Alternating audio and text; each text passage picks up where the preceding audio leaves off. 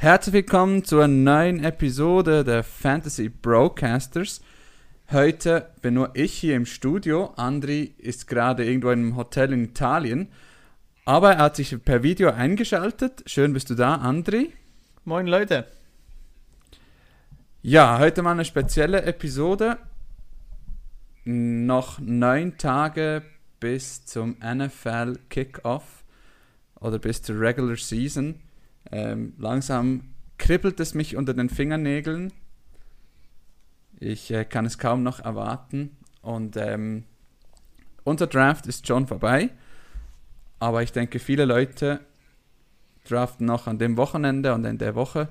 Und heute wollen wir einfach einmal einige Fragen, die sich die Leute stellen, beantworten. Ähm, vielleicht Trade-Fragen, Value-Fragen. Und äh, genau, dazu kommen wir noch. Ihr findet uns auch auf allen sozialen Netzwerken. FF Broadcasters, FF Bodenstrich Broadcasters auf Twitter, Instagram und auch auf Twitch. Wir haben angefangen, Madden zu streamen, also das Madden 21. Ihr könnt da uns zuschauen, wie wir uns da gegenseitig beim Gamen vernichten. Oder aktuell habe nur ich gewonnen. Wow. Ich will nichts, nichts dazu sagen. aktuell steht es 2 zu 0 für mich, aber das mal so.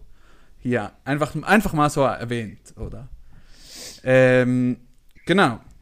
Aber bevor wir zu den Fragen kommen, haben wir einen riesen Block News und darum wollen wir gleich anfangen.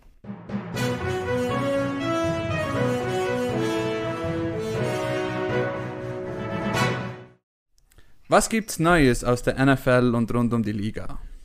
Ja, wie du schon gesagt hast, es gibt sehr, sehr vieles. Ähm, die größte News oder die größte Überraschung ist ganz klar ähm, Fournette, der von den Jacks gestern released wurde, beziehungsweise gewaved wurde. Ähm, nachdem die Jacks kommuniziert hatten, dass sie ihn waven werden, hatte man noch acht Stunden Zeit, ähm, sich vielleicht mit anderen Teams über einen Transfer einig zu werden, äh, um ihn da irgendwo hin zu traden noch. Das hat nicht geklappt. Scheinbar hat man da keinen Abnehmer gefunden. Und, nicht mal für äh, einen Kartoffelsack haben sie den weggekriegt. genau. Und somit, äh, ja, ist, ist Fournette äh, auf, den, auf den Waivers. Äh, wenn das Video morgen kommt, werden wir wissen, ob er da durchgerauscht ist oder ob ein Team da einen Waiver Claim eingegeben hat. Zum jetzigen Zeitpunkt ist das noch nicht klar. Ähm, klar hingegen ist die Situation der Jaguars. Ähm, mit dem Release sparen sie sich 4 Millionen Gehalt. Ähm, man hat ja schon vorher darüber berichtet, dass man mit Fournette nicht zufrieden war. Auch letztes Jahr war er. Komisch. Ja, er war letztes Jahr relativ unproduktiv. Ähm, auch trotz sehr, sehr vielen Re Receptions hat man gesehen, dass er halt kein Receiving Back ist. Er hat knapp über 6 Yard ähm, per Catch gemacht. Das ist das zweit, der zweittiefste Wert in der ganzen NFL. Und das, und das mit, mit über 100 Targets ist natürlich äh, ja, bitter. Ähm, Situation im, im Backfield bei den Jaguars äh, ist klar. Der einzige, einzige erfahrene Spieler dort ist momentan Chris Thompson der schon mit Jay Gruden äh, gearbeitet hat. Also in einer PPR-Liga ist er sicherlich derjenige, der am meisten profitiert von der Entlassung von Fournette. Ich denke aber Durchaus. als, als Third, Third Down Back sowieso, ähm, ob er dann auch viele Carries äh, haben wird, mh, mm, ist, ist schwierig einzuschätzen. Ich denke, er würde das nicht überleben. Wir haben ja gesehen, äh, er ist relativ verletzungsanfällig und damit bleiben noch Eric Armstead und äh, Ozigbo, die beiden anderen Running Backs im Team. Genau. Ja, Chris Thompson in dem Backfield, das dort übrig bleibt, ähm, für mich der spannendste Name. Du hast es schon gesagt, vom Talent her, es gibt, glaube ich, keinen Zweifel daran, dass Chris Thompson ein guter Spieler ist aber er schafft es einfach nicht, gesund zu bleiben. Ähm, vielleicht, vielleicht hat er in dem Jahr seine Breakout-Season, keine Ahnung, aber die Chance für ihn ist da. Ich sehe ähm, Armstead im, in der ganzen Preseason jetzt eigentlich nicht auf dem Feld. Also er war noch auf der Covid-Liste und hat eigentlich, glaube ich, bis heute, also momentan ist er nicht im Camp. Und ich glaube, er war noch nie, noch nie im Camp. Und trotzdem haben sich die, die Jacks dazu entschieden, Fournette zu, zu waven. Also momentan sind es Chris Thompson und Ozigbo, welche dort die Routes rennen und, und die Carries haben. Und von dem her habe ich am meisten Trust in diese beiden. Also ich, wir haben gerade vor zwei Minuten oder so sind unsere Waiver Claims durchgegangen. Ich konnte mir Chris Thompson sichern und ich hatte auch Waiver Claims eingegeben für Ozigbo und Armstead, aber ich habe zuerst Ozigbo gewählt und dann erst Armstead. Ja, also ich, ich glaube auch, es wird einfach diese Saison allgemein weniger Carries geben bei den Jaguars, außer es kommt jetzt noch ein Spieler wie, wie Freeman beispielsweise. Aber ich glaube, das kann ich mir nicht vorstellen. Ja, man, man ist sich dort durchaus bewusst, dass man äh, viel werfen wird.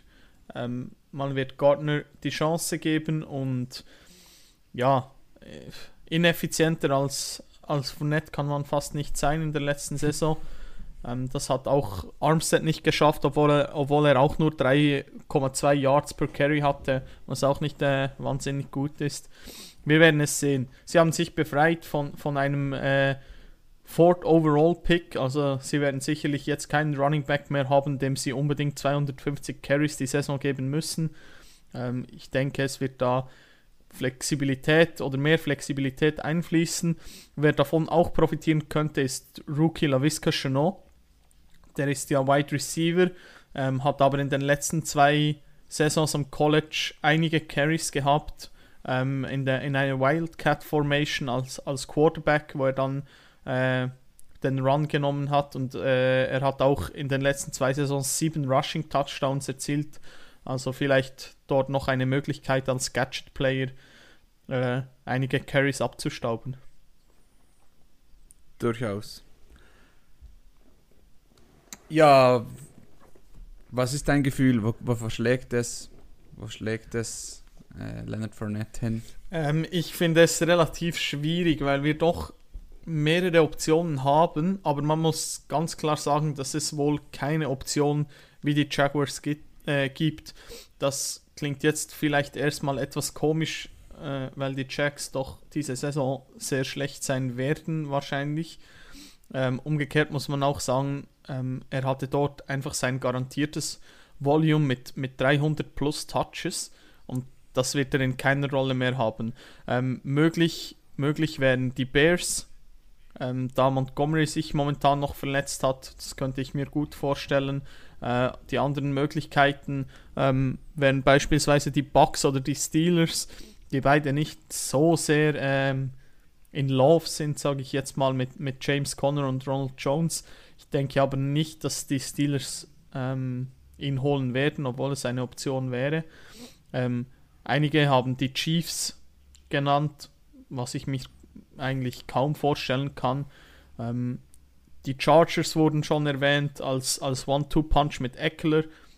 Wäre eigentlich auch eine Möglichkeit und, und auch die LA Rams ähm, standen schon zur Diskussion. Also es gibt doch eigentlich ein, ein relativ breites Interesse. Ähm, mhm. Und da wird es interessant sein zu sehen, ob das schon bei den Waivers, Waiver Claims der Fall sein wird oder erst danach als Free Agent. Katastrophal wäre es, wenn die Eagle ihn holen würden, Eagles ihn holen würden. Für Sanders wäre es natürlich. Ähm, Für Sanders wäre das schön. eine Katastrophe. Aber dasselbe gilt für, wenn, wenn er zu den Rams oder den Bucks geht. Bei den Rams ist es Cam Akers, der, der dann extrem an Value verliert und bei den Bucks wäre es Ronald Jones. Ja, man wird sehen, was ihn hinschlagen wird oder hinverschlagen wird. Ähm, momentan ist er, um es mit dem englischen Fachbegriff auszudrücken, einfach ein Pain in the Ass. Egal wo er hinkommt, er, er macht irgendwie die Fantasy Opportunity für irgendwen kaputt. Auch für Montgomery, also wenn er zu den Bears wirklich, wenn die Bears dort zuschlagen, ja, mal, Montgomery hat jetzt auch nicht gerade überzeugt im letzten Jahr. Und ähm, habe aber das Gefühl, dass Montgomery trotzdem ihm den Job irgendwie wieder zurücknehmen könnte. Aber für das Vertrauen in Montgomery wäre es sicherlich nicht äh, förderlich. Nein, und, und wenn ein Team einen Waiver Claim eingibt, auch wenn er keine 200 Carries sehen wird, so oder so äh, wird Fournette an die 100 Carries kommen. Ähm, Mhm. bei, den, bei den meisten Teams wahrscheinlich über 100 Carries und das bedeutet halt einfach weniger Yards, weniger Carries, weniger Opportunity für den äh, dortigen Starting Running Back. Genau. Gut, dann noch mehr News zu den Jacks. Das ist schon etwas älter. Und zwar traden die Jacks. Äh, Yannick- das ist dein Part. Yannick Ngakwe. Ähm, Genau, genau, zu den, Also- zu den Vikings. genau. Das ist, wann war das? Letzte Woche am Mittwoch, glaube ich. Ja, es ist sicherlich schon fünf, vier, fünf Tage her, ja. Genau, und zwar traden sie Yannick Ngakwe zu den Vikings für einen Second und einen Conditional Fifth Round Pick. Ähm, wenn Ngakwe ein Pro Bowler werden sollte, würde der Fifth Round Pick zu einem Fourth Round Pick werden und falls die, die Vikings den Super Bowl gewinnen würden, würde er sogar zu einem Third Round Pick werden. Ja, was, was gibt es dazu zu sagen, dass sie Yannick Ngakwe wegtraden? Ähm, ja, man, man hat ja schon lange darüber diskutiert, weil Ngakwe weg wollte. Ähm, äh, eigentlich vom, vom, äh, von den Picks her eigentlich zu erwarten, was das, das da ungefähr zurückgeben wird. Für die Vikings ein guter Pick. Ähm, er, ist, er ist wichtig für den Pass Rush oder könnte wichtig sein für den Pass Rush. Ähm, da haben die Vikings wirklich noch Hilfe benötigt. Und bei den Jaguars sieht alles danach aus, als ob das Tanking schon äh, eingeleitet wurde. Ähm, zwei äh, zwei ähm, sehr gute Spieler, beziehungsweise bei Fournette kann man sich drüber streiten, aber doch war er ähm, ein First-Round-Pick, Fourth Overall, über Patrick Mahomes, über Deshaun Watson gezogen, weil man damals den Star-Quarterback Blake Bortles hatte. Ähm, ja, bei den Jaguars äh, sieht halt wirklich einfach bitter aus. Und äh, wer, wer am Ende profitieren könnte, schwierig zu sagen, aber wer wirklich profitieren könnte, wären Minshew und, und DJ Chark, falls da wirklich einfach alles nur noch durch die Luft geht. Aber, aber trotzdem gibt, gibt es zu sagen, oder ich gehe schwer davon aus, dass die Jacks in diesem Jahr den 32. Platz belegen werden. ähm, und für Fantasy, äh, man sagt immer ja, Teams, die hinten sind, müssen viel werfen, aber trotzdem Fantasy Quarterbacks der, der Teams, die letzten, die letzter wurden, waren einfach, also die schneiden auch nicht wirklich gut ab. Genau, Ähm, im, im Schnitt auf, auf äh, Quarterback 27 über die letzten acht Saisons gesehen. Genau, spielt man in einer Liga mit einem Quarterback, kommt das eigentlich nicht wirklich in Frage. Ähm, ja, Gardner, ich hatte eigentlich sehr viel Trust in Gardner, aber trotzdem, ich bin etwas bedenklich gestimmt. Ähm, ich frage mich immer, liegt es daran, dass der Quarterback schlecht spielt und deswegen die Teams weit hinten landen oder spielt der Quarterback schlecht, weil die Teams so weit hinten sind? Also Ja, die berühmte Frage nach dem Huhn und dem Ei. Ich habe das Gefühl, dass Gardner durchaus das Talent hat, für eine gute Saison zu spielen. Mit DJ Chark hat er einen phänomenalen Wide Receiver. Ähm, sie haben auch noch äh, Chris Connolly, Didi Westbrook und äh, sag nochmal den Namen des- des Rookies. LaVisca Chenot. Ah, ja, genau, LaVisca Chenot, ich wollte Shania Lavaux sagen. Nein. Und, und dann haben sie noch ähm, Eifert für auf den Tight End geholt. Ja, die Offense eigentlich durchaus gute Waffen um sich herum. Mal schauen, was Gardner da zaubern kann. Er wird 400 Yards auf dem Boden machen. Das ist, gibt ihm eine gute Baseline, aber seine Ceiling, ich denke, dass sie wohl etwas beschränkt sein wird. Ich glaube, Gardner wird dieses Jahr eine Wahnsinnssaison spielen und nächstes Jahr nicht mehr Quarterback 1 sein bei den Jacks, weil sie dann äh, trotzdem ähm, entweder ähm, Fields oder Lawrence oder so draften werden, weil sie halt den First Overall Pick haben. Ja. Gut. Soviel zu den Jacks, oder hast du noch etwas zum Ergänzen? Bei den News viel, bei den Jacks, die haben sich dann ansonsten zurückgehalten. Die, äh, die Jacks für mich wirklich momentan gleicht es einem Flugzeugabsturz. Also rette sich wer kann. ja, Genau. Mal schauen, wie das, wie das enden wird. Gut, gehen wir weiter zu den Ravens. Das ist auch schon eine etwas ältere Meldung. Und zwar ähm, haben die Ravens Earl Thomas ihren Free Safety released.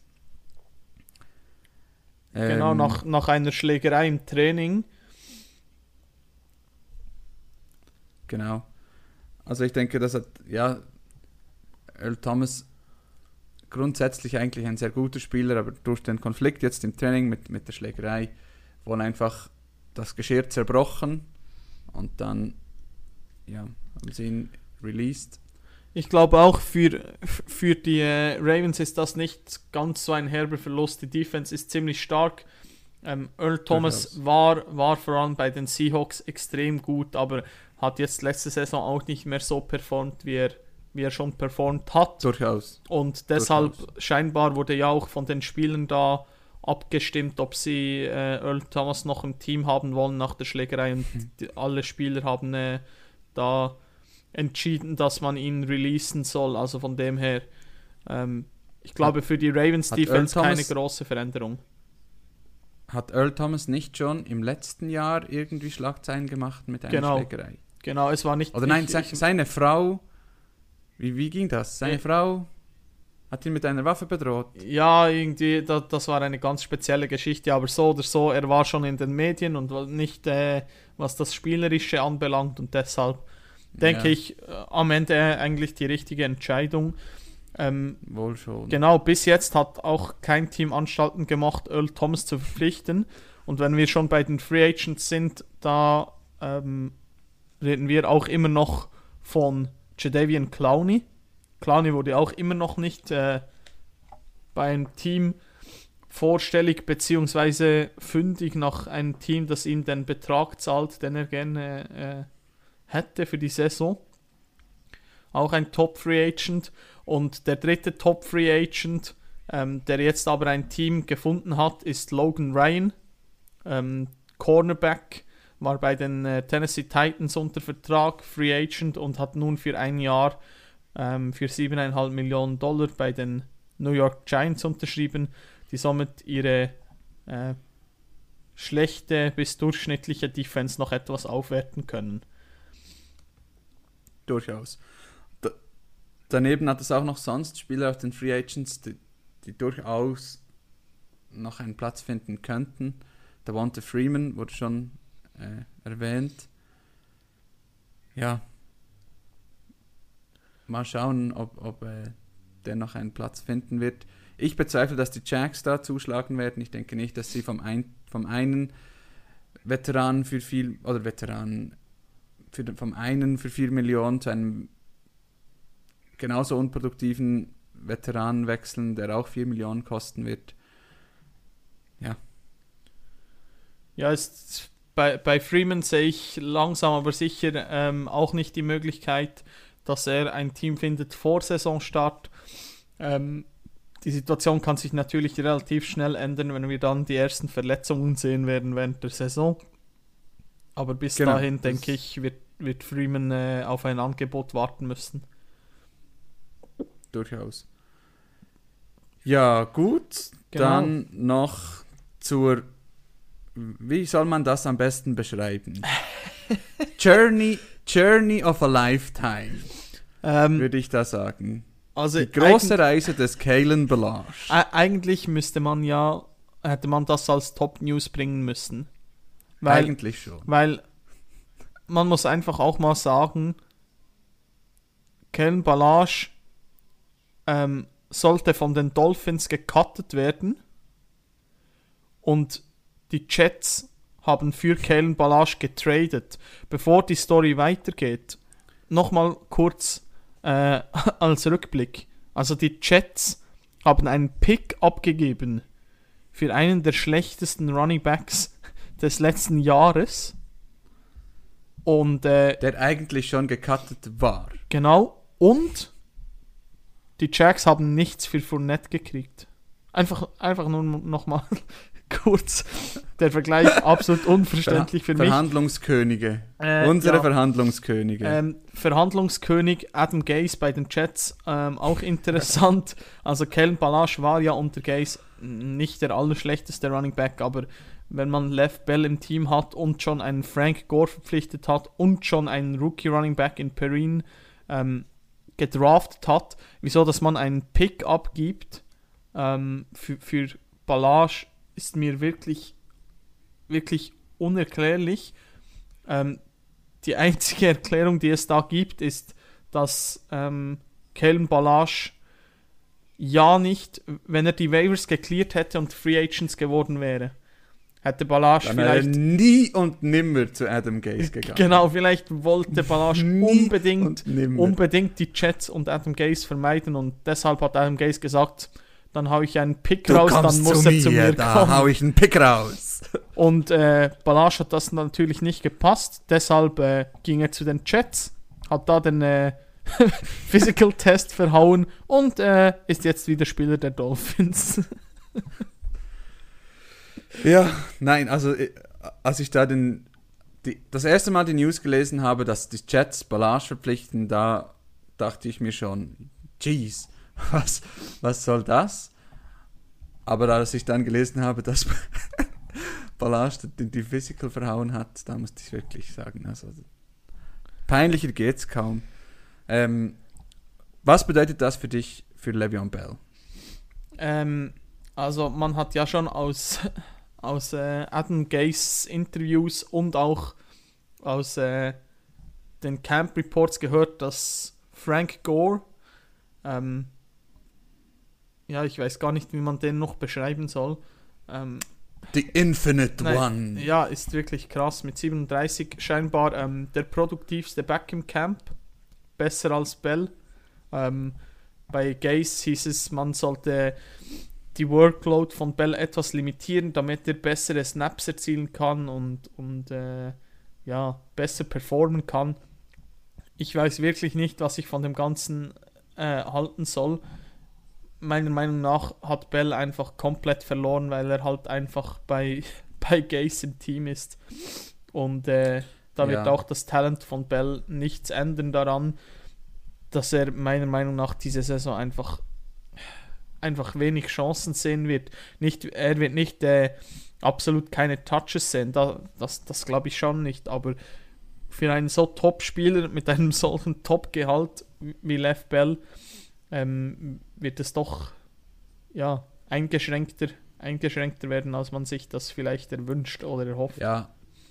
Und vielleicht, ich bin da kurz am Nachschauen, ich bin mir nicht gerade 100% sicher, wie viele Carries Frank Gore im letzten Jahr hatte.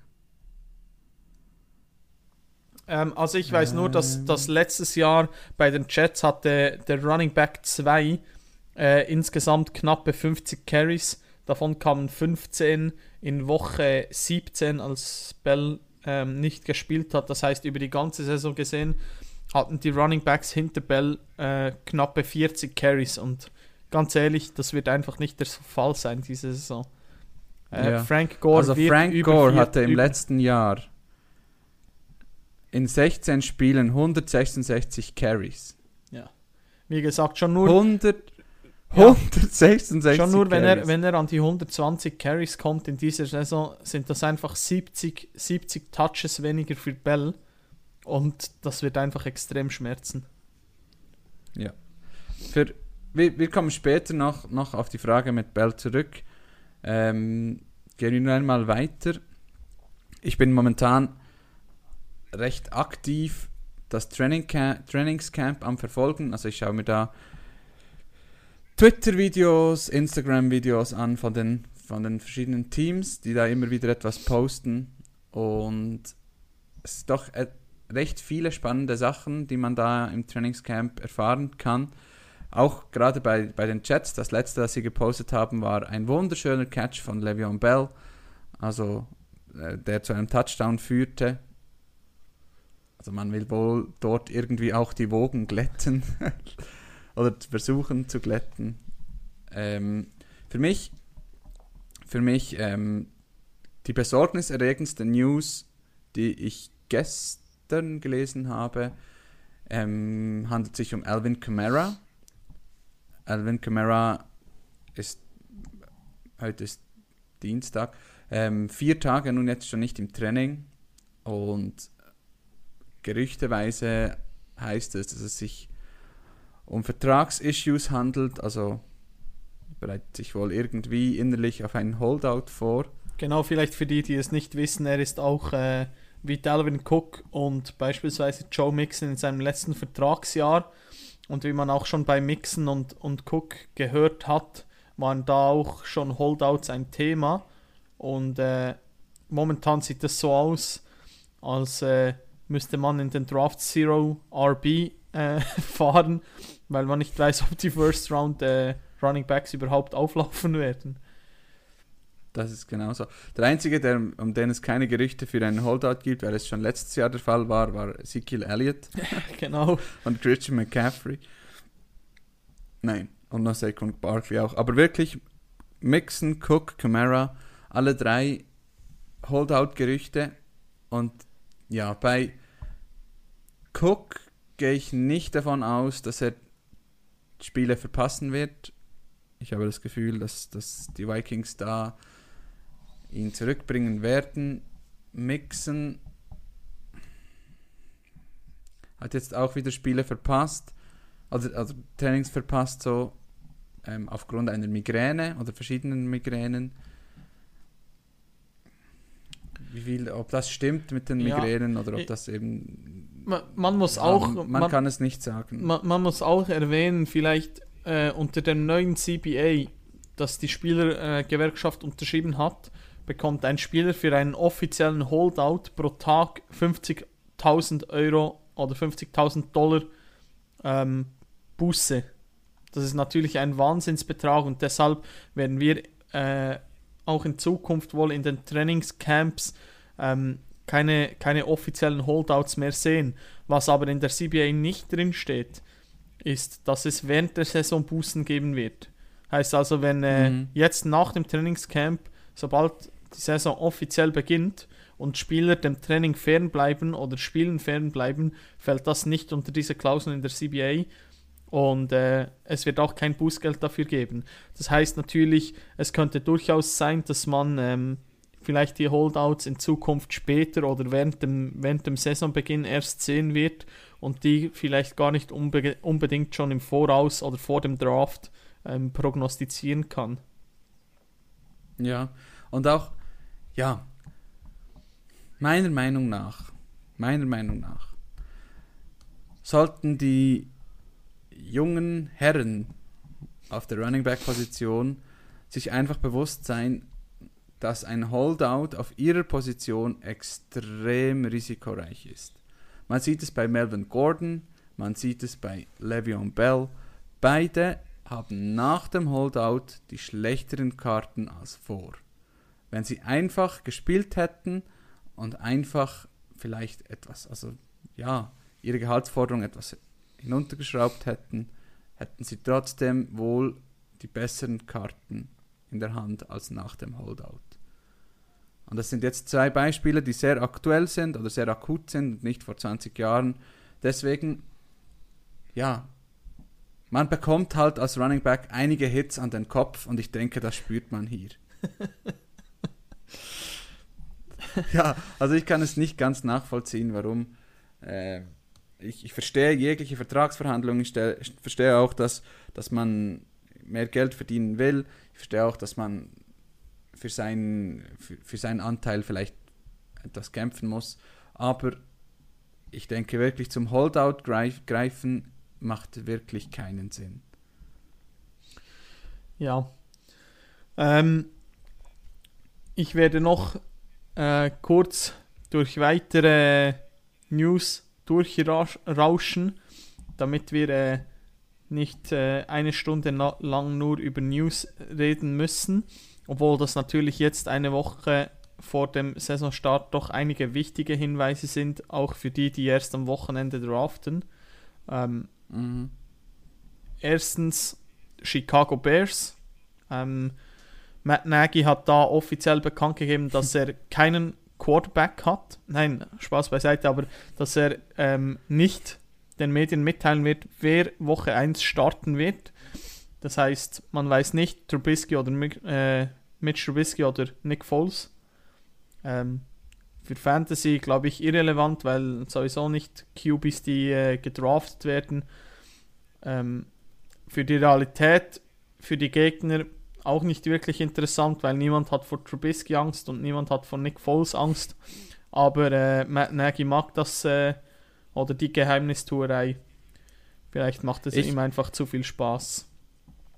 Mit, mittlerweile wäre ich nicht mehr erstaunt, wenn Trey Bray am Schluss Quarterback 1 ist. Also ich, ich verstehe ich verstehe die, die Geheimniskrämerei nicht. Ja, oder den Vorteil, den man daraus gewinnen kann. Vielleicht ist es wirklich einfach persö persönliches Amüsement, weil ja, er sollte sich etwas mehr auf das, die Coaching-Aufgaben ähm, beim Team konzentrieren, dann hätten vielleicht die Bears auch wieder etwas Erfolg. Wäre sicherlich nicht blöde. Gut, dann ähm, Colts Trainingscamp. Ähm, Marlon Mack zeigt da ein sehr starkes Camp und Jonathan Taylor soll da laut einigen Berichten einige Probleme haben mit Drops bei ähm, Catchable Targets. Ähm, nicht unbedingt positive News, obwohl man da auch nicht zu viel hineininterpretieren sollte. Trotzdem meinte, meinte auch der Head Coach, dass es da einen 50-50-Split geben wird und dass Mac ähm, es verdient hat, der Starter zu sein. Ähm, ja, so spät wie Mac momentan gedraftet wird, vielleicht auch nicht unbedingt schlecht, ihn äh, Woche 1 aufzustellen gegen die nicht vorhandene Jaguars Defense. Vielleicht gar nicht so äh, dumm. Ähm, ansonsten Philip Rivers. Ähm, ja, was, was gibt es da groß dazu zu sagen? Es heißt, die Connection zu T.Y. Hilton sei relativ gut. Ähm, mal schauen, ob T.Y. da länger, längerfristig auch mal fit sein wird oder ob ihn wieder irgendwelche Verletzungen plagen. Ähm, auf der Tight End Position haben wir die Verletzung von Trey Burton. Das scheint ähm, schlimmer zu sein, beziehungsweise er wird sicherlich ähm, oder mit großer Wahrscheinlichkeit Spiele verpassen. Damit ist Jack Doyle klar der Nummer 1 Tight End. Er hat auch kleine, eine kleine Verletzung, aber das scheint nichts Schlimmes zu sein. Äh, Tight End Nummer 2 dort wäre Moali Cox, ähm, der größte Spieler der NFL. Aber ähm, der, der glaube ich, ja, auch nicht groß Fantasy-relevant sein wird. Ähm, und, und die spannendste Personalie, die viel diskutiert wird momentan, ist Naim Heinz. Ähm, Naim Heinz wird scheinbar überall auf dem Feld eingesetzt und, und spielt scheinbar etwas die Austin Eckler-Rolle. Ähm, ja, dort wird es schwierig sein, aber ein, ein Late-Round-Shot in einer äh, Redraft-Liga wäre er sicherlich wert. Ähm, wie gesagt, in der ersten Woche gegen die Jaguars ein gutes Matchup, bei dem man sehen kann, wie viel dass er auf dem Feld steht und, und was er zeigen kann und ansonsten kann man den auch droppen. Naim Heinz, erste Woche, zwei Receiving Touchdowns und einer, und einer wird hineingerusht. Genau, dann, und, dann, und dann Ende Saison drei Touchdowns. Genau, also im Spiel, in Spiel 1 hoffen, dass Naim Heinz alle Touchdowns macht und ihn gleich im Anschluss wegtraden. genau. Nein. Also Naim Dann, Heinz für mich wirklich ein spannender Spieler, ja. aber nicht also ich würde jetzt da nicht losrushen und ihn früh draften, damit man ihn hat, nur weil Philip Rivers im letzten Jahr immer auf Eckler gespielt hat und man jetzt davon spricht, dass er die Eckler-Rolle genau, haben wird. Genau. Ähm, da sind doch Marlon Mack und, und äh, Jonathan Taylor, die ihm wohl noch vor der Sonne stehen werden. Ähm, beides auch nicht schlechte Passcatcher. Und ähm, die Carries werden vor allem zwischen diesen zwei aufgeteilt werden. Ja, einverstanden. Ähm, Da, dasselbe gilt übrigens auch für Carry-On Johnson und Tyler Swift bei den bei Tyler Swift. wow. da musste ich jetzt kurz ab mir selber stoppen. Also, nochmal. ah.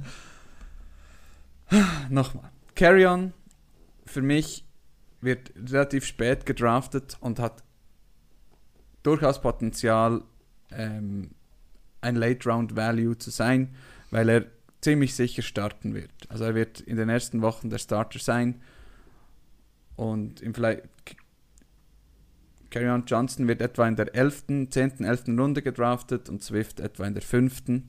Genau, und Taylor Swift ist, ist momentan auch noch, auch noch verletzt. Ähm, beziehungsweise kam jetzt gestern zurück ähm, mit, mit limitierten, äh, einer limitierten Workroll. Also ich denke, da Carrion wird, wird wirklich in den ersten Wochen zeigen können, dass er der Starter ist und dass er verdient der Starter ist. Und er ist auch wieder so ein Spieler, den man in der 10., 11. Runde draften kann und den man eigentlich ohne Probleme Woche 1 aufstellen kann. Äh, und falls das Ganze klappt und er einigermaßen Fantasy Points ähm, erzielt, wäre er dann auch ein Kandidat, um, um ihn eventuell wegzutraden und von seinem äh, Value profitieren zu können. Genau. Gut, du hast schon Verletzungen angesprochen. Momentan gibt es extrem viele kleinere Verletzungen, auch äh, einige größere. Ähm, eben, es waren auch große Namen betroffen von Verletzungen. Drake war im Walking Boot einige Tage, Sanders war äh, angeschlagen, Adams musste ins Spital, also Davante Adams musste ins Spital und so weiter. Auch Cooper Cup hat eine leichte, eine leichte Fußgelenkverletzung. Trey Burton ähm, haben wir schon erwähnt, der ist wohl, fällt wohl länger aus. Ähm, und die ganze Eagles Offense auch verletzt. wieder einmal, wieder einmal. wieder einmal. Also Jalen Rieger hat sich gestern nach einer Interception von, von Hurd äh, verletzt, der, weil er einen, oder den Spieler, der die Interception gemacht hat, getackelt hat. Und er äh, wird wohl zwei bis vier Wochen ausfallen. Absolut Dann. Carson Wentz, wirklich. Aber ja, Rookies halt etwas übermütig. Und ja, schade. Dann Carson Wentz Soft Tissue Day to Day. Also auch dort angeschlagen, auch, auch Carson Wentz wieder angeschlagen und auch die O-Line, ich glaube der Left Tackle Genau, und Starting, der Right Guard. Starting Right Guard ist schon länger bekannt, dass er die ganze Saison ähm, verletzt fehlen wird. Da kam ähm, der ehemalige Starting Left Tackle aus dem Retirement zurück, um die O-Line wieder ähm, ganz zu halten und äh, zu machen. um, ist, ist auf Right Guard eingesprungen. Das Problem ist jetzt, dass der neue Left Tackle ebenfalls die ganze Saison verletzt ausfallen wird. Ähm, und so oder so wird, wird äh, eine große Lücke in der O-Line entstehen, was natürlich ähm, für Sanders auch nicht unbedingt positiv ist. Ähm, man hat davon gesprochen, al- als der Starting Right Guard ausgefallen ist, da hat man gesagt, ja, wegen einer Verletzung in der O-Line. O-Line ist wichtig für den Running Back, aber wegen einer Verletzung muss man äh, da das Vertrauen in Sanders nicht verlieren. Jetzt es, sind es schon zwei Starter, die, die die ganze Saison verletzt ausfallen. Das wird, wird früher oder später wird Und- man das merken. Und Carson Wentz ist auch noch angeschlagen. Genau, und der Ja. Receiving Core ist, ist, wie du schon bereits angesprochen hast, mit, durch äh, Jalen Rieger und natürlich Alshon Jeffrey, der wohl immer noch auf der Pub die Saison starten wird, ähm, auch nicht gerade besser besetzt worden. Also, ja, ich, ich denke, Dort es ist wirklich wieder wie letztes Jahr, was du wohl Ja. gerade ansprechen Greg- wolltest. Greg Ward, the man, ist wieder da. Nein, für mich die einzige Option, um den Ball hinzuwerfen, ist, ist Jackson und Ertz. Also, Und Dallas wenn der Ball etwas weiter und äh, Dallas Goddard, aber wenn der Ball etwas weiter fliegen soll, dann wird jeder Ball zu Jackson gehen. Ähm, Jackson in der 10. Runde gedraftet, Woche 1 reinwerfen, zwei Touchdowns, raus, gut. Genau, gegen, gegen das Washington Football Team in Woche 1 muss man natürlich auch noch sagen. Da ist zwei, Genau, aber zwei Touchdowns sind da das Minimum. da, man kann wirklich ein 10. Runden Draft-Pick direkt Plug in and Play, kein Problem mit die, mit die Checks. Genau. Dann noch News aus dem Pats Backfield. Sonny Michel und Lamar Miller sind wieder zurück von der Publist. Ähm, Sonny Michel hat sogar schon mittrainiert ähm, gestern. Genau, Und war nicht der Running Back 1 bei den, bei den Snaps, sondern äh. Running, Backs, Running Back 1 war immer noch James White. Running Back 2 war aber dann, dann Sonny Michel und erst Running Back 3 war dann Damian Harris. Ja, für mich der Trust in Damien Harris nun durchaus komplett weg. ich denke auch die Pats haben keine, kein wirkliches Vertrauen in Damien Harris. Deswegen auch die, die Anschaffung von, von Lamar Miller. Aber ja, einfach so als Info. In, in Dynasty Damien Harris durchaus noch mit etwas Value, aber nicht, nicht mehr gerade viel. Debo Samuel wohl ebenfalls fit für Woche 1. Und dasselbe gilt auch für AJ Green. AJ Green sieht momentan fit aus. Hoffen wir für ihn das Beste. Ich bin gespannt, was er in der Saison zeigen wird und ob er gesund bleiben kann. Wär- Wäre ihm zu wünschen. Genau. Gut, dann wollen wir in un- unser eigentliches Thema einsteigen. Und Burning question.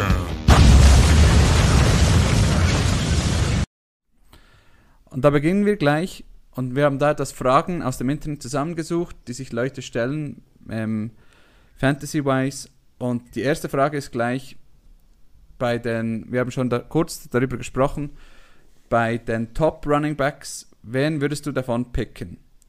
Clyde, Clyde Edwards Hilaire, Josh Jacobs, Miles Sanders, Drake oder Joe Mixon? Ähm, PPR. PPR. Wir sprechen allgemein hier einfach von Genau, PPR. einfach nur nochmal, dass es, dass es erwähnt ist. Ähm, meiner Meinung nach mit den, mit den News rund um die O-Line und äh, allgemein um das Team hat Sanders bei mir doch etwas im Ranking eingebüßt. Ähm, bei Mixon gehe ich davon aus, dass er keinen Holdout machen wird. Trotzdem ist das moment, steht das momentan im Raum und ich will in den ersten zwei, drei, vier, fünf Wochen nicht auf meinen äh, First Rounder verzichten. Ähm, bei Jacobs habe ich sehr viel Trust, dass er sehr, sehr viel ähm, im, im Running Game dieses Jahr zeigen wird und zeigen kann. Man hat ja letztes Jahr gesehen, dass er über 1100 Yards äh, erzielt hat, obwohl er noch Spiele gefehlt hat. Trotzdem wurde da jetzt schon wieder ein äh, Running Back verpflichtet, ähm, der als Passcatcher äh, bekannt ist und ähm, ich, ich bin mir immer noch nicht sicher, wie fest Jacobs ins Passing Game involviert wird, weil da kamen doch jetzt einige, einige äh, Running Backs noch bei den Raiders ins Kader. Ähm, deshalb für mich aus, aus diesem äh, aus diesen fünf, die eigentlich mehr oder weniger ein Tier darstellen, ähm, auf 1 Clyde Edwards Hilaire. Auch bei ihm gibt es Fragezeichen, weil er ein Rookie ist. Trotzdem glaube ich, mit dieser, mit dieser Offense hat er einfach das größte Boom-Potenzial. Deshalb auf 1. Auf 2 für mich Keneen Drake. Ähm, das ist für den einen oder anderen doch etwas mutig. Ähm, für mich ist er so hoch, weil man letztes Jahr bei den Cardinals gesehen hat, wenn man nur die Starts ähm, zusammenzählt von David Johnson, von Chase Edmonds und von Keneen Drake, dann ist das zusammengerechnet ähm, der RB3 über die gesamte Saison. Ich glaube, da ist sehr viel Potenzial vorhanden. Auf Rang 3 ähm, Joe Mixon, auf Rang 4 Josh Jacobs und auf Rang 5 Miles Sanders. Ich würde dir beim Ranking durchaus zustimmen. Also ich bin eigentlich genau derselben Meinung von der Reihenfolge her. Meiner Meinung nach ist Clyde Edwards Hilaire nicht im selben Tier wie die anderen vier Namen. Für mich ist er im Tier darüber. Ich würde Clyde Rosselaire mit Alvin Kamara und Dalvin Cook ins selbe Tier setzen. Einfach von der Opportunity her habe ich das Gefühl, dass er wohl eher dort angesiedelt sein wird als, als weiter unten. Also jetzt mit den Gerüchten um Alvin Kamara würde ich mir sogar überlegen, Clyde Edwards Hilaire über Alvin Kamara zu draften. Ja gut, dann will ich nicht groß widersprechen an dieser Stelle. Gut, dann nächste Frage. Wir haben über Thompson, Armstead und Ozigbo gesprochen. Ähm, für, dich, für, für dich, welches ist der spannendste Name? Ich habe schon gesagt, für mich ist es Chris Thompson. Ähm, für mich ist es auch, auch klar Chris Thompson. Ähm, das Running Game habe ich echt keine Ahnung. Ähm, Armstead war letztes Jahr die zwei vor Ozigbo als, als äh, Fournette verletzt gefehlt hat.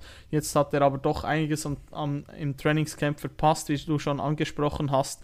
Also ich habe mir das gestern noch äh, überlegt, als ich da Waiver Claims eingeben wollte und eigentlich für mich wirklich nur Chris Thompson eine Option. Eigentlich schon. Und vielleicht fragt sich jetzt einige, ja, was, was würde man oder was soll man denn droppen, damit man einen Chris Thompson kriegen würde? Wir haben uns da einige Namen notiert und ich frage, oder wir können uns da abwechslungsweise fragen, ähm, ob wir den, die droppen würden. Würdest du Alexander Madison droppen, um Chris Thompson aufzunehmen? Äh, ja, und zwar einfach nur aus dem Grund, ich glaube nicht, dass Thompson ähm, 16 Spiele machen wird, aber er wird in den Spielen, in denen er fit ist, doch einiges an Punkten erzielen können, falls es die Jaguars in die Red Zone oder Endzone schaffen, weil äh, er scheinbar im Trainingscamp in den Drills immer auf dem Feld stand und dort auch einige Touchdowns erzielen konnte. Genau. Ähm, wie hast du es mit dem Patriots Backfield? Damian Harris, Lamar Miller, Sonny Michel, James White? Ich würde jeden einzelnen für Chris Thompson droppen. Einfach, nein, es ist beim, beim Backfield der Pats, also Damian Harris habe ich faktisch gerade gedroppt für Chris Thompson in unserer Redraft-Liga, weil Damian Harris keinen Value in, in Redraft mehr haben wird. Lamar Miller, ja, habe ich das Gefühl, wenn, wenn Sonny Michel fit ist, wird Lamar Miller nicht so viele Snaps sehen. Lamar Snaps Miller machen. könnte ich mir sogar äh. vorstellen, dass er noch gecuttet wird, weil, weil ich glaube nicht, dass sie mit vier Running Backs du, oder wenn sie mit vier möglich. gehen, vielleicht eher mit Rex Burkhead, der das System schon kennt. Ja, eben dann wollte ich gerade noch sagen, dann ist noch Rex Burkett und die werden sich gegenseitig die Carries streitig machen. Und für mich ist dann nicht klar, wer da die Eins ist.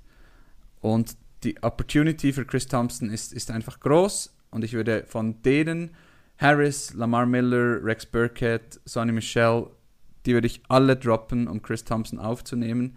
Den einzige, den ich mir durchaus überlegen würde, ist James White. Wenn James White jetzt wirklich auch noch Carries kriegt und dann noch das ganze Passing Game, dann ist James White wohl der attraktiv, attraktivste ähm, Running Back bei den Pats. Gerade in PPR-Ligen würde ich dann wohl James White behalten. Genau, White würde ich sicherlich auch nicht droppen. Und bei Sonny Michel stellt sich einfach die Frage, was man braucht, wenn man einen Spieler braucht, der, der äh, einfach Punkte abliefern wird, weil man, ähm, ich sage jetzt mal, viele Wide Receiver und Quarterback Titans gezogen hat und noch einen Spieler braucht, den man dann in einer Bye-Week spielen lassen kann, würde ich jetzt äh, Chris Thompson über Sonny Michel momentan ähm, draften oder auch Sonny Michel droppen für, äh, für Chris Thompson. Umgekehrt besteht bei Sonny Michel immer noch die Möglichkeit, dass er der Starting Running Back sein könnte. Ähm, und der hat letztes Jahr doch relativ viele Carries gesehen, über 220. Ähm, ja, es, für, es besteht dort immer noch die Möglichkeit. Yards. Ja, das ist das andere Problem. Ähm, es besteht dort noch die Möglichkeit, dass, dass sich äh, Sonny Michel steigern könnte. Dort würde ich mir es gut überlegen. Harris und Lamar Miller wären für mich sofort weg ähm, für, für Thompson. Genau. Gut, weiter Cam Akers oder Daryl Henderson? Ähm, Akers ganz klar nein. Ähm, Daryl Henderson würde ich, würde ich droppen, weil ich bei Henderson entweder den Timeshare oder die Backup-Rolle ähm, sehe. Ich würde auch Henderson droppen und Akers auf keinen Fall. Ähm, man vergisst in diesem Backfield man, manchmal Malcolm Brown. Ähm, vielleicht Malcolm Brown, der Running Back 1 dort. Die Rams lieben Malcolm Brown. Ähm, ja. Ich würde aber auch Malcolm Brown droppen. Ja, für einverstanden. Chris Thompson. Genau. Ähm, Chase Edmonds, ein weiterer Ba- Backup für Keneen Drake. Da kommt es ein bisschen drauf an. Wenn ich Kenin Drake ebenfalls im Team habe und ich Chase Edmonds wirklich nur als Handcuff im Team habe, weil, weil ich besorgt bin wegen dem Fuß und doch davon überzeugt bin, die Cardinals haben eine gute Opportunity, gerade in den ersten vier Spielen ähm, für die Running Backs und deswegen würde ich, glaube ich, Chase Edmonds nicht droppen, um Chris Thompson ähm, zu draften oder äh, aufzunehmen. Ich, ich würde es wahrscheinlich tun, ähm, weil ich glaube, falls, falls Drake verletzt ist, hat Chase Edmonds gezeigt, dass er dort übernehmen könnte. Aber mit Chris Thompson ähm, habe ich doch die Möglichkeit, eigentlich ähm, über, über die ganze Saison hin eventuell mal Punkte zu erzielen. Und normalerweise, wenn man kurz vor der Saison draftet, sollten eigentlich die Starting Running Backs ähm, zur Verfügung stehen und da bräuchte ich dann Chase Edmonds nicht unbedingt aufstellen. Deshalb würde ich momentan Thompson wohl ähm, aufnehmen und Chase Edmonds droppen. Genau, also falls ich Drake nicht im Team habe, würde ich auch Chase Ja. Edmonds droppen. Aber wenn Drake im Team ist und ich davon überzeugt bin, dass die Cardinals äh, ein gutes Running Game spielen werden und Drake plötzlich down geht, dann habe ich das Gefühl, dass, dass Edmonds dort viele Punkte machen Ja. wird. Deswegen würde ich in dem Fall würde ich ihn behalten, sonst würde ich ihn auch droppen. Ähm, Dann David Montgomery. Nein. Äh, Montgomery könnte, könnte Woche 1 verpassen, so wie es aussieht, aber trotzdem ähm, sollte jetzt nicht plötzlich Fournette bei den Bears unterschreiben, ist Montgomery dort der klare Starter und er wird dort 250 Touches ähm, haben und an die wird Thompson nicht rankommen, deshalb äh, Montgomery für mich. Für mich auch. Ich würde Montgomery auch nicht droppen. Es ist zwar etwas knapp, also es ist nicht so klar für mich, wie für dich vielleicht, aber ich glaube, ich würde dort auch den Longshot versuchen mit Montgomery. Ähm, bleiben wir beim Bears Backfield und fragen mit Tariq Cohen. Ähm, bei Cohen gehen wir in die gleiche Richtung. Cohen ist eigentlich äh, ein ähnlicher Spielertyp wie Chris Thompson und Cohen hat letztes Jahr ähm, auch wieder 100 Targets gesehen.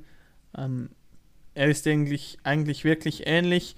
Ähm, die Frage ist dort, wer oder welches Team das mehr ähm, in der Red Zone sein wird und mehr Touchdown-Möglichkeiten hat. Und ich denke, dass Cohen, sollte Montgomery fit sein, diese, diese nicht unbedingt aufweisen kann.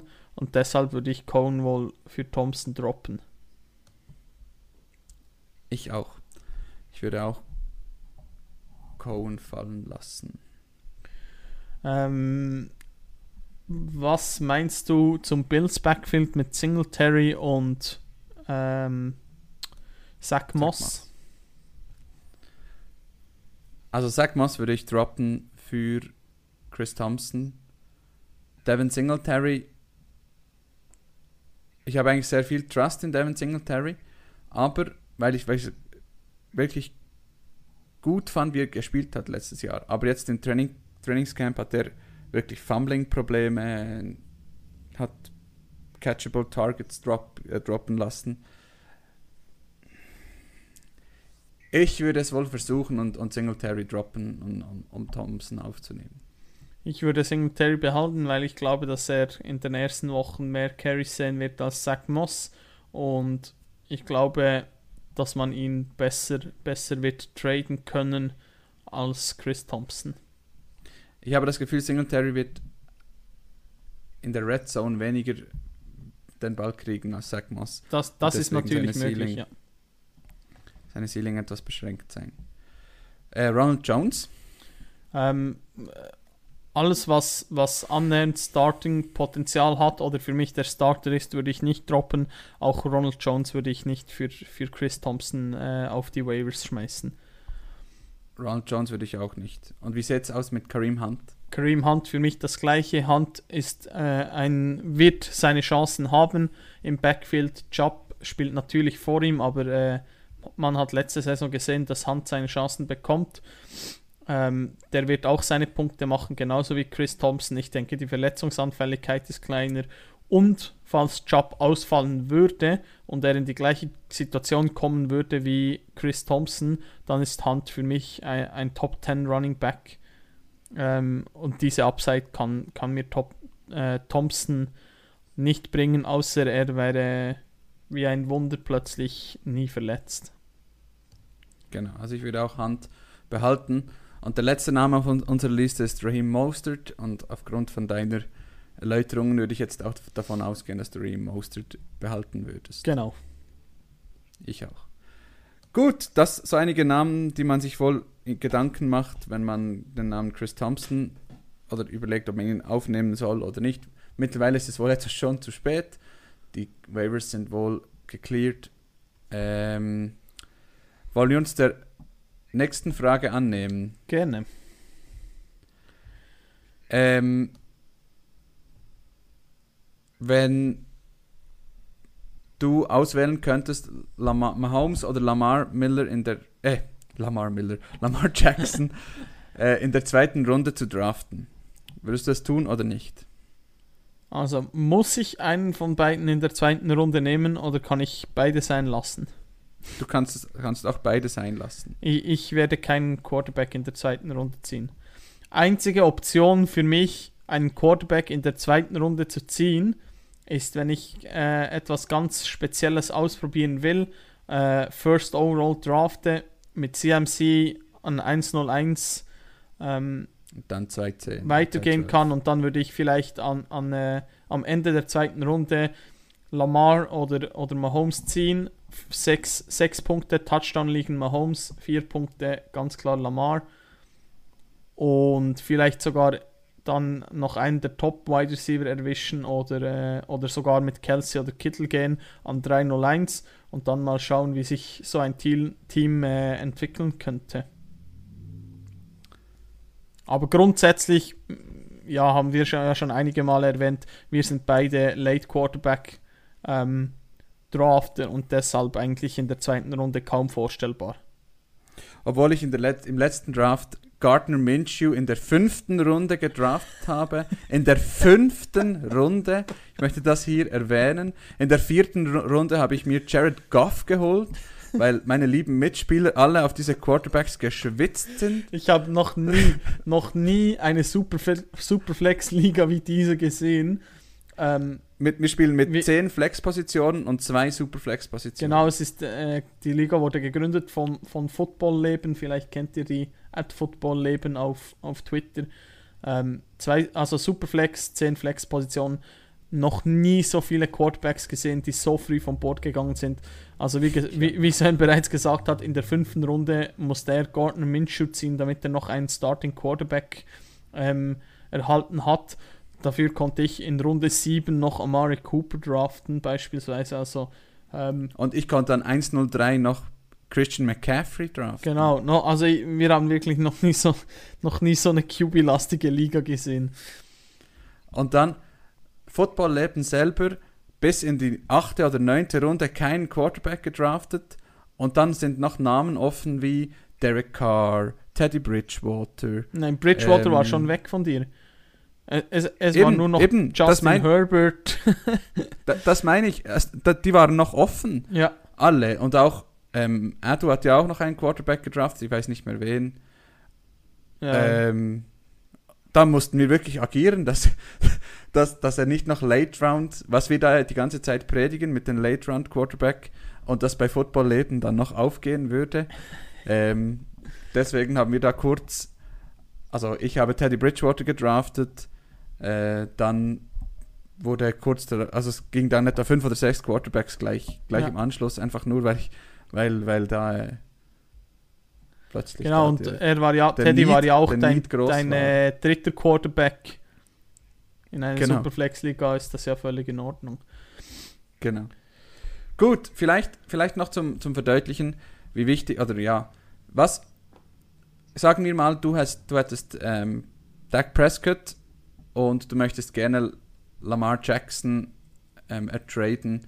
Was müsstest du wohl mit Dak Prescott zusammenbandeln, damit du dir Lamar Jackson holen kannst? Ich glaube, es wäre allgemein einfach zu viel für mich. Ähm, weil, weil Ja.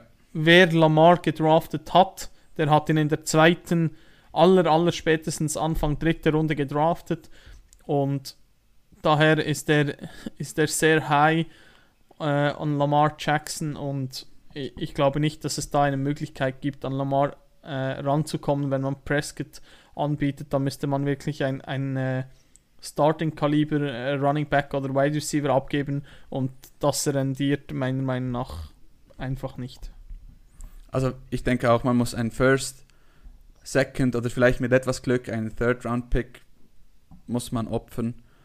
Ähm, also ein Spieler, den man an dieser Position gedraftet hat. Es reicht nicht, wenn man da irgendein ein Backup oder so noch, noch dazulegt. Ähm, da ist der Abstand einfach zu groß. Genau. Vielleicht noch eine andere Frage. Wenn du auswählen könntest, Andrews und Sanders oder Kittle und Chubb, wen würdest du wählen? Ähm, ich glaube, für mich an dieser Stelle wären es jetzt Kittel und Chubb. Ähm, ich sehe Kittel doch ähm, ein Stück über Andrews dieses Jahr. Ähm, erstens mal mit den Verletzungen im Wide Receiver Core der 49ers. Ähm, zudem denke ich, dass es nicht mehr ganz so viele Touchdowns durch die Luft geben wird bei den, bei den Ravens. Äh, Andrews wird immer noch sehr gut performen und ist sicherlich nicht ohne Grund Titan 3. Ähm, Sanders habe ich zwar etwas über Job, bei Job sehe ich aber momentan absolut keine Probleme, wie beispielsweise bei Sanders mit den Verletzungen und der Verletzungen in der O-Line etc. Ähm, die O-Line der Browns wurde deutlich verstärkt, deshalb, deshalb ähm, würde ich mit, mit Kittel und Chubb in die Saison gehen. Ich würde mit Andrews und Sanders, einfach weil ich das Gefühl habe, dass Andrews ähm, wirklich eine Breakout-Season haben kann. Also ich, ich rechne etwas damit sogar. Und für mich ist Sanders auch mit den Verletzungen der O-Line einfach. Er hat die größere Opportunity als, als Chubb. Chubb wird extrem weit rennen, aber in PPR-Ligen ähm, kommt ihm da einfach Kareem Hunt in, in die Quere. Ja, ich glaube einfach, dass, dass bei Chubb, ähm, wir haben ihn ja selber ausgestattet, wir waren, wir waren Mhm. äh, bei ihm nicht, nicht sehr hoch im Kurs, aber ähm, als ich unsere Statistiken nochmals angeschaut habe, was wir da so 1500 ausgestattet Yards. haben, ähm, wir kamen auf, fast 1400 Rushing Yards. Ähm, die Ja, hat er ja letztes Jahr schon fast erzielt und die, die O-Line hat sich deutlich verbessert. Ähm, ich war am Anfang klar ein, ein Verfechter ähm, für Kareem Hunt diese Saison und äh, war nicht so hoch, ähm, was, was äh, Job angeht. Das hat sich aber jetzt bis, bis zur Saison hin doch etwas verändert. Gut, dann noch zwei Fragen würde ich, würde ich vorschlagen und dann sind wir schon am Ende. Ähm, wenn du auswählen müsstest, Cam Akers oder David Montgomery, wen würdest du wählen? Ähm, das ist relativ schwierig für mich. Ich glaube, da kommt es darauf an, ähm, wie mein Team ansonsten aufgestellt ist. Äh, wenn, ich, wenn ich Early Running Back gegangen, gegangen bin und dort ähm, mich safe fühle, dann würde ich die Upside von Akers begrüßen, weil ich denke, dass Akers früher oder später sich bei den Rams durchsetzen kann. Ähm, brauche ich noch jemanden, den, der mir einen safen Floor gibt, ähm, bin ich der Meinung, dass es bei Montgomery ähm, abgesehen von der ersten Woche vielleicht mit seiner Verletzung ähm, deutlich, deutlich äh, sicherer ist, weil er, wie ich schon erwähnt habe, einfach seine 250 plus Touches äh, erhalten wird über die Saison gesehen. Ja, ich würde dem wohl zustimmen. Cam, Cam Akers hat eine riesen Opportunity, aber auch ein, ein großes Risiko, weil man nicht so genau weiß, wo, wo das hinführen wird. David Montgomery zwar noch verletzt, aber dann doch wohl die sichere ba Baseline. Deswegen würde ich mir auch Montgomery schnappen.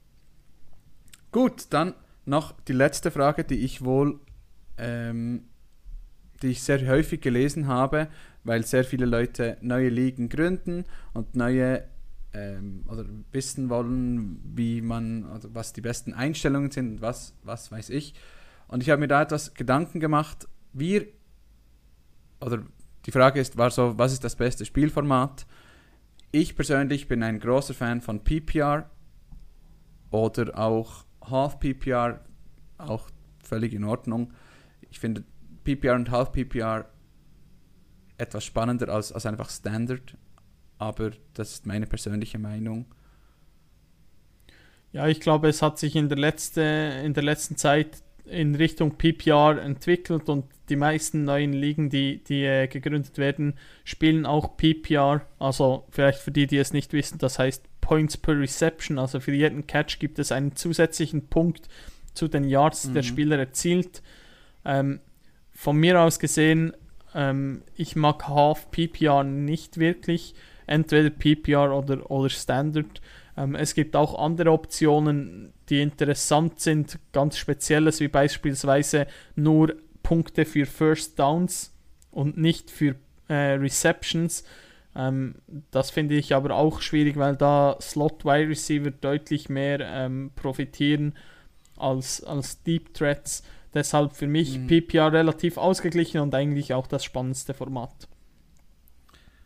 Genau, und dann für, für mich ist noch, also sechs Punkte Quarterback-Touchdown, finde ich angemessener, weil ähm, warum, warum sollte ein normaler Touchdown sechs Punkte geben und wenn der Quarterback ihn wirft, dann nur vier? Also wenn zum Beispiel der Gegenspieler von in dieser Woche den Wide Receiver hat und ich den Quarterback und beide, also der wirft einen Touchdown, kriege ich weniger Punkte für den Touchdown als der, der mit dem Wide Receiver spielt. Ja, ich finde sechs Punkte, klar hat es auch Nachteile, Quarterbacks machen viel mehr Punkte, aber ich finde sechs Punkte Touchdown ähm, für mich die bessere Lösung. Ja, gehe ich, geh ich mit dir konform. Dann, mir persönlich ist aufgefallen, ich würde so schauen, wenn, wenn man eine Liga, Liga gründet, dass man 10 bis 12 Leute ist. 8 ist, haben wir letztes Jahr gemerkt, dass vorletztes wenig. Jahr. Oder vorletztes Jahr. Und 12 oder, oder 14 oder 16 sogar sind dann extrem viele. Ähm, für mich 10 bis 12 optimale Größe. Und dann ist es einfach wichtig, dass man schaut, dass man circa 150 bis 200, 220 aktive Spieler hat. Also, also aktive Spieler, ja. Genau, einfach also, aktive Spieler ist, ist gemeint ähm, die Roster-Spots der ähm, Spieler kombiniert. Genau, also dass man 200 Spieler in den Roasters, Rostern der, der, der Players hat oder der, der GMs hat und den Rest auf den Waivers. Weil so hat man noch Spieler auf den Waivers, die man wirklich aufnehmen kann. Und aber nicht so, dass es keine Rolle spielt, wenn man einfach jede Woche einen Top-Wide Receiver aufnehmen kann. Genau. So, das ist eine, eine gute Mischung. Und ich habe mir da etwas überlegt. Zu Beginn würde ich mit einem Quarterback spielen und nicht mit zwei. Für, für Beginners sicher die bessere Lösung. Ähm, dann würde ich mit zwei Running Backs und zwei Wide Receivers und zwei Flex Spots spielen. So kann man nämlich noch äh, etwas Flexibilität reinbringen. Dann noch, dazu noch ein Tight End. Und ich finde halt, ähm, dass ein Kicker und die Defense auch dazu gehört, auch wenn es mit dem Kicker immer etwas Glück ist, äh, genau, ob, ob man einen guten oder schlechten erwischt.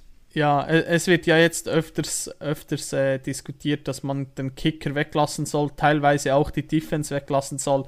Meiner Meinung nach macht das Fantasy am meisten Spaß, wenn man eigentlich ein richtiges Roster stellen muss und deshalb gehören Kicker und Defense für mich auch dazu. Ähm, wir sind auch in einer Liga, wo wir mit Individual Defensive Players spielen, also mit IDP spielen, Mhm. wo man auch in der Defense jeden Spieler einzeln aufstellt.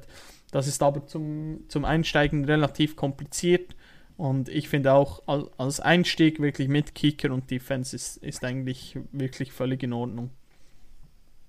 Genau. Und dann würde ich sieben bis acht äh, Bench-Spots einrichten. Eher sieben, bei einer 12er Liga äh, definitiv sieben und bei einer 10er Liga vielleicht acht und dazu noch ein IR-Spot, Spot, also falls sich jemand verletzt, dass man ihn dort noch hineinwerfen kann.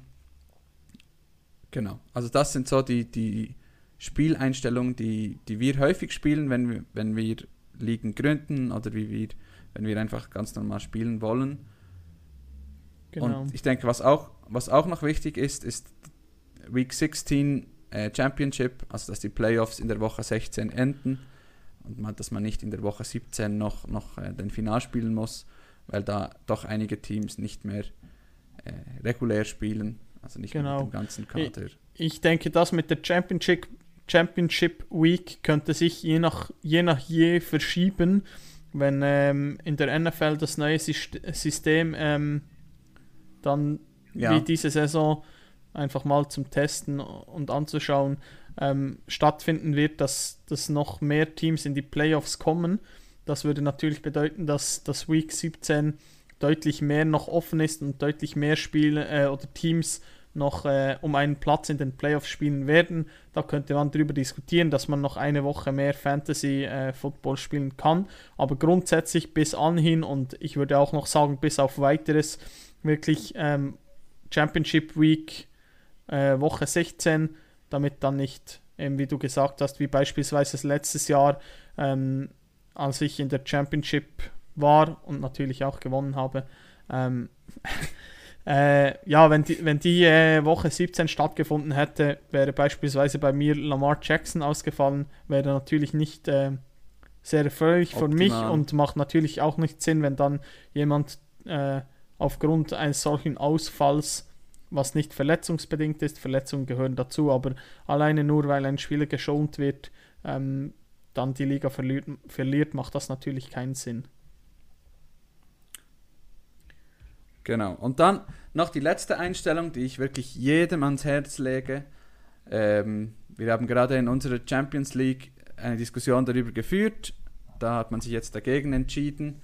Ich bin wirklich ein großer Befürworter der, des Fab-Systems, also bei den Wavern. Und zwar ist das so, dass man, jeder Spieler kriegt ein, ein Budget, entweder 100 oder 200. Das muss für die ganze Saison reichen. Und dann werden die, die Waivers werden nicht mehr einfach nach der Reihenfolge, wie die Rangliste ist, gecleart. Also man hat nicht mehr eine klare Reihen, also eine Reihenfolge, wie man die Spieler bekommt, die man haben will, sondern man muss für jeden Spieler einzeln bieten. Das heißt, wenn ich jetzt zum Beispiel Chris Thompson aufnehmen wollte heute, dann hätte ich 5, 10, 15, bis mein Budget weg ist, bieten können, damit ich Chris, Chris Thompson auch wirklich kriege. Und der, der das höchste Gebot abgibt, der kriegt den Spieler dann auch. Es Genau. hat dann.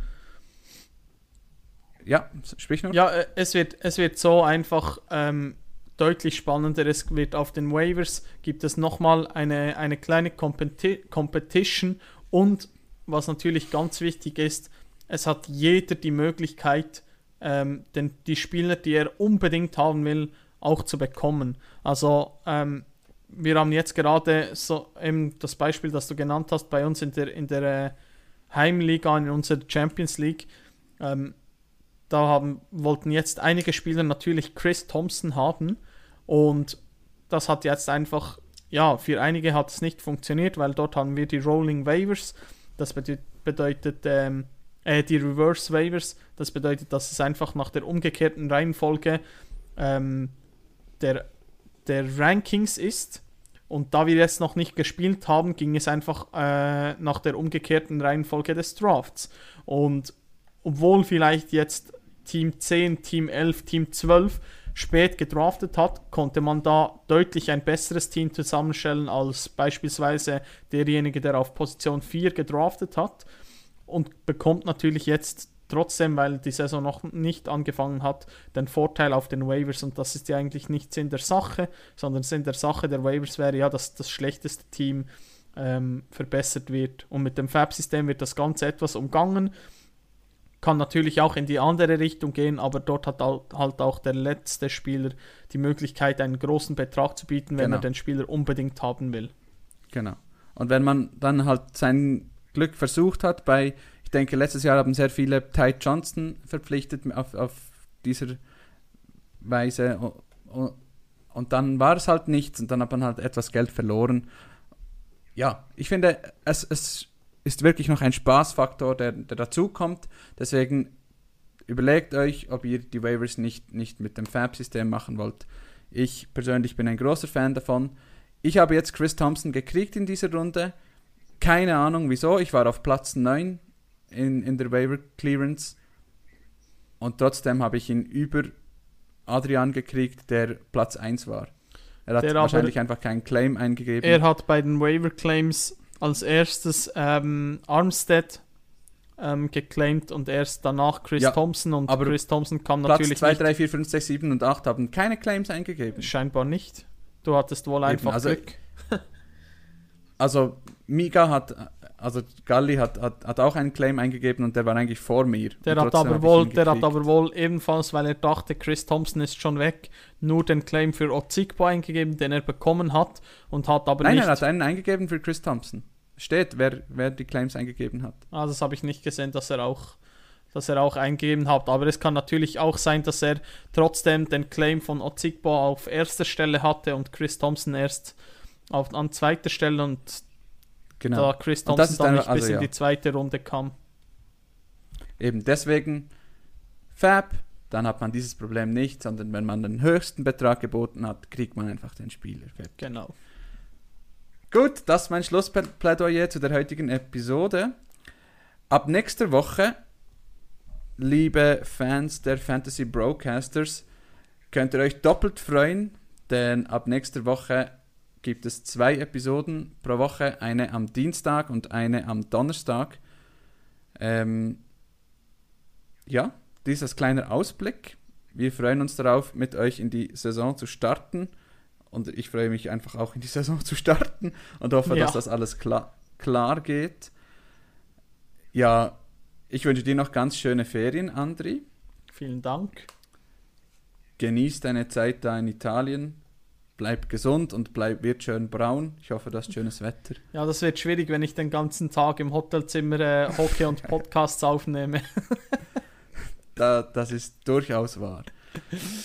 Deswegen beenden wir doch die Show jetzt hier, damit du wieder dich bräunen kannst. Und äh, dann bleibt uns nur noch zu sagen, bis nächste Woche. Hab's gut. Ciao. ciao, ciao.